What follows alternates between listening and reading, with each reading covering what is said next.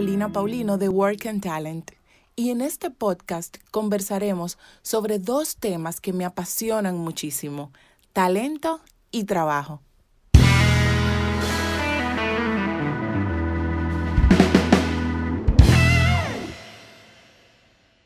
La verdad es que el mundo laboral cambió y con ello el empleo. A bajo o alto costo emocional, para mí el work at home llegó para quedarse como una opción más de modalidad de trabajo funcional casi para todas las industrias y sectores. Se ha comprobado que funcionó y me parece que seguirá funcionando. Estamos en un momento épico para los talentos renegociar sus propuestas de trabajo, para repensar el lanzamiento y la ruta de su futuro laboral. Estamos en un momento para poder transarnos y definir lo que mejor nos funcione siempre y cuando nos lleve a esa expansión laboral deseada.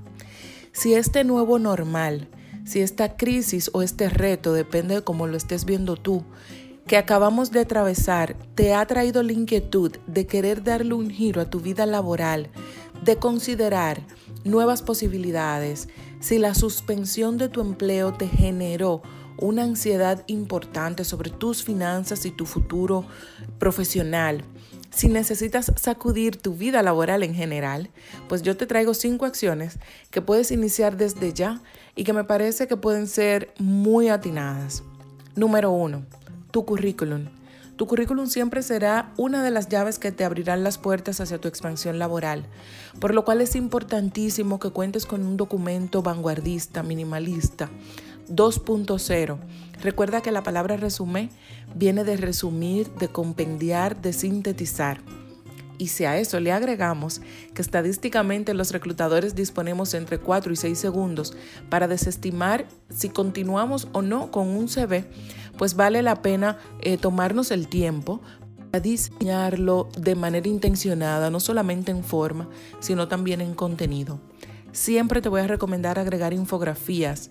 Le dan mucha vistosidad y, dinamismo a tu currículum. Graficar tus competencias, mostrar tus hobbies a través de iconos.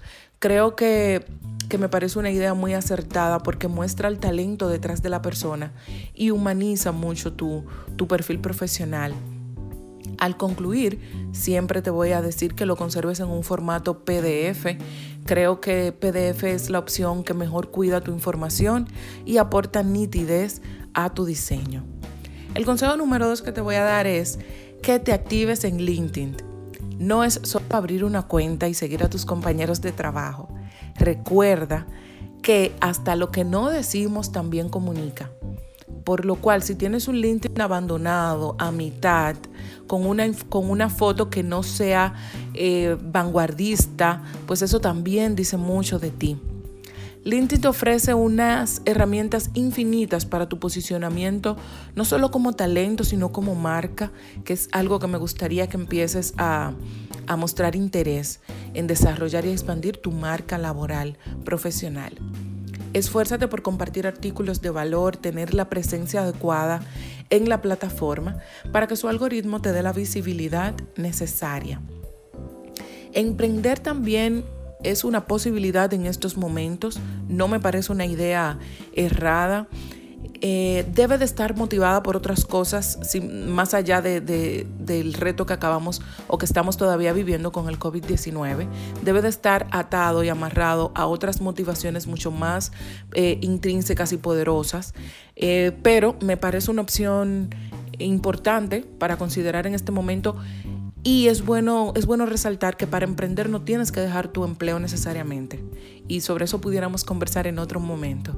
Pero LinkedIn puede ser para ti y para tu emprendimiento una herramienta clave. Eh, enfócate en, en, cultivar, pulir muy bien tu proyecto para así apalancar tu marca personal, mostrando tus talentos y darle entonces vida a ese emprendimiento que tienes por ahí guardado. El video currículum es la tercera opción o herramienta que me gustaría que tomaras en cuenta. El videocurrículum es una de las tendencias de, de modelo DCB que estoy segura que empezará a cobrar espacio importante en las empresas, sobre todo esas empresas que van a darle continuidad a sus procesos de reclutamiento de manera digital. Es una oportunidad increíble para dejar ver tus competencias, para mostrar tus talentos en show, en vivo, para hacer vivas tus, tus habilidades para sacarlas del papel del currículum y, regalarte una oportunidad de poder llegar con más fuerza al reclutador dar a conocer tus habilidades de comunicación, tu, tu, body language, tu atención a los detalles, hasta con el escenario que puedas preparar. Creo que es una oportunidad increíble también para nosotros mostrarnos eh, capaces de sintetizar, de hacer storytelling y demostrar una de las competencias más buscadas que es la comunicación. Te recuerdo que el mismo no debería de exceder los cuatro minutos. La última sugerencia, perdón, la antepenúltima que te voy a dar, número 5, número 4, es el plan de carrera. Creo que esto es un momento épico y trascendental para sentarnos a diseñar intencionalmente nuestro plan de carrera. Si no tenemos diseñado hacia dónde queremos ir, no tenemos claridad de a qué debemos de decirle que no o por cuál camino debemos de iniciar a caminar. Y como dice mi mentora Susan Amaro, la claridad nos da velocidad. ¿Qué acciones debemos de tomar en cuenta?